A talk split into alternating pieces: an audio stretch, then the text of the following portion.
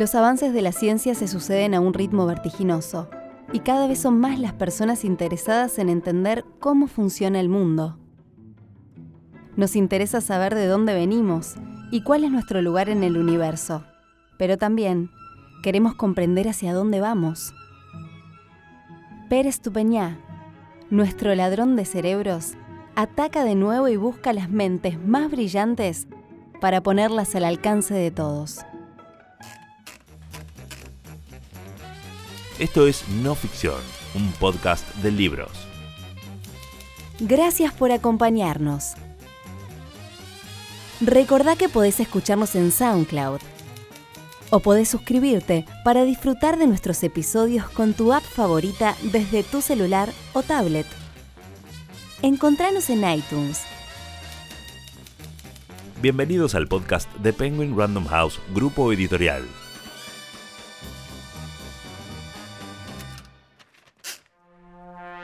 Hoy, El ladrón de cerebros, un libro de Pérez Tupeñá, publicado por Editorial Debate. Algo maravilloso ocurre cuando levantas la palma de tu mano e intentas mirar a través de su piel. Con los ojos no podés, pero con el cerebro sí. Así comienza El ladrón de cerebros, el último trabajo de Pérez Tupiñá. La ciencia es una aventura y Ladrón de cerebros es un libro de aventuras científicas. Cual Robin Hood, el autor le roba conocimientos a los más prestigiosos científicos para el disfrute de todos nosotros. El libro nos recuerda que una predisposición a aprender, reflexionar y absorber nuevas ideas nos hace más inteligentes como sociedad y como individuos. El pensamiento crítico es fundamental para nuestras vidas y la ciencia constituye su mejor expresión. Nuestro cerebro es capaz de ampliar sus sentidos y llegar a descubrir lo imperceptible orgánicamente. Lo hace de dos maneras, con la imaginación y con la ciencia. La imaginación es fabulosa. Con ella creamos dioses y seres mitológicos, novelas y música, ideales y normas, y todo tipo de teorías con las que interpretar la naturaleza. La imaginación de Demócrito descubrió los átomos antes de que lo hicieran las ciencias la de Newton, que existía una fuerza llamada gravedad. La de Pasteur sentó los principios de la vacunación, pero la ciencia, que es muy reciente en la historia de la humanidad, ha logrado ampliar nuestros límites espaciales y temporales de una manera impresionante.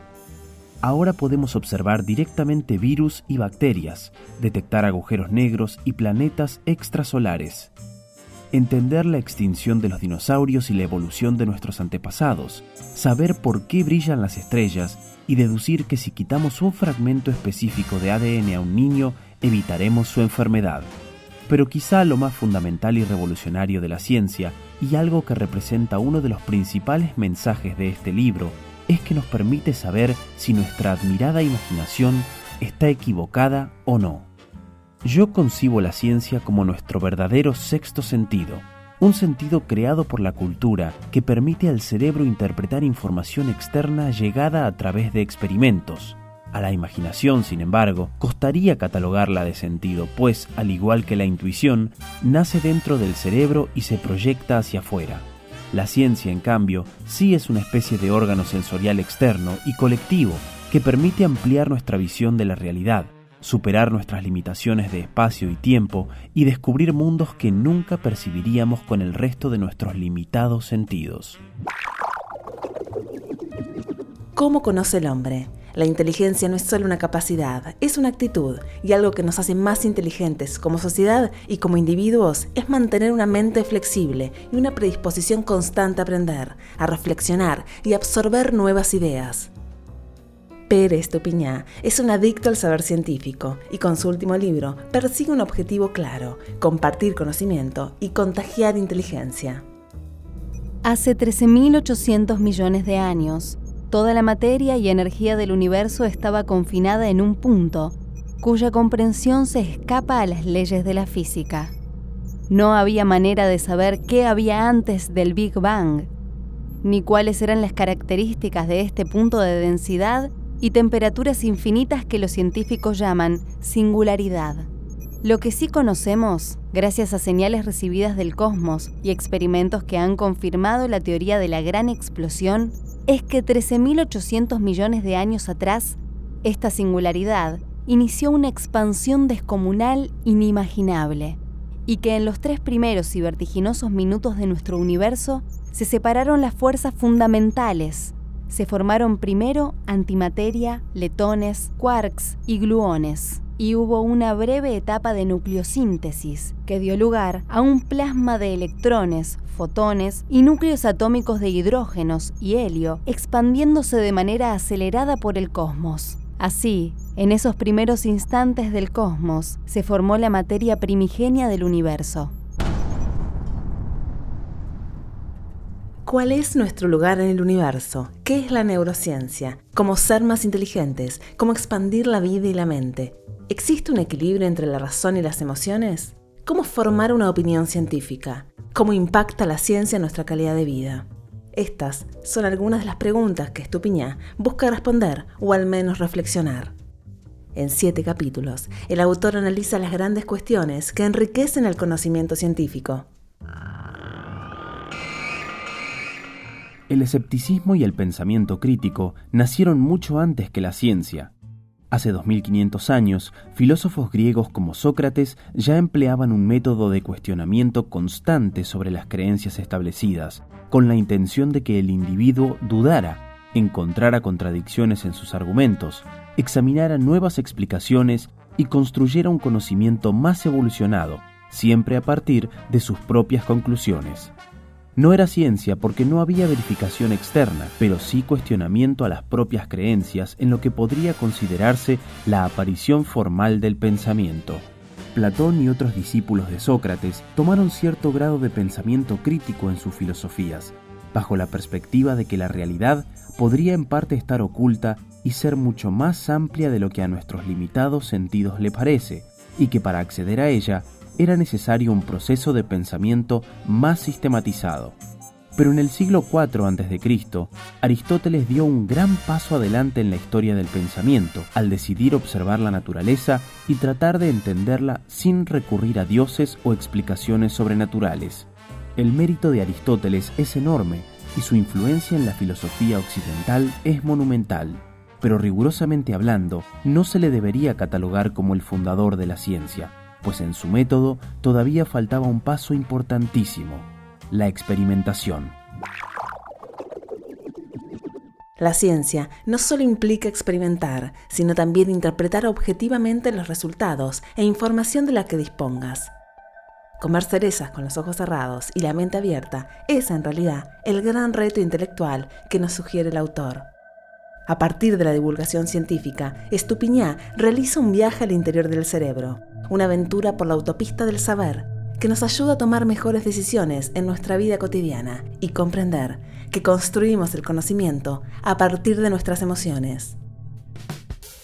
A finales de la década de los 80, el gran neurocientífico Antonio Damasio hizo un paradigmático descubrimiento con un paciente a quien durante la extirpación de un pequeño tumor en el cerebro le lesionaron un área asociada a las emociones. A pesar de tener la misma inteligencia y capacidad de razonar, el paciente no podía percibir información emocional de tristeza, impaciencia, enfado o alegría, y se volvió incapaz de tomar decisiones.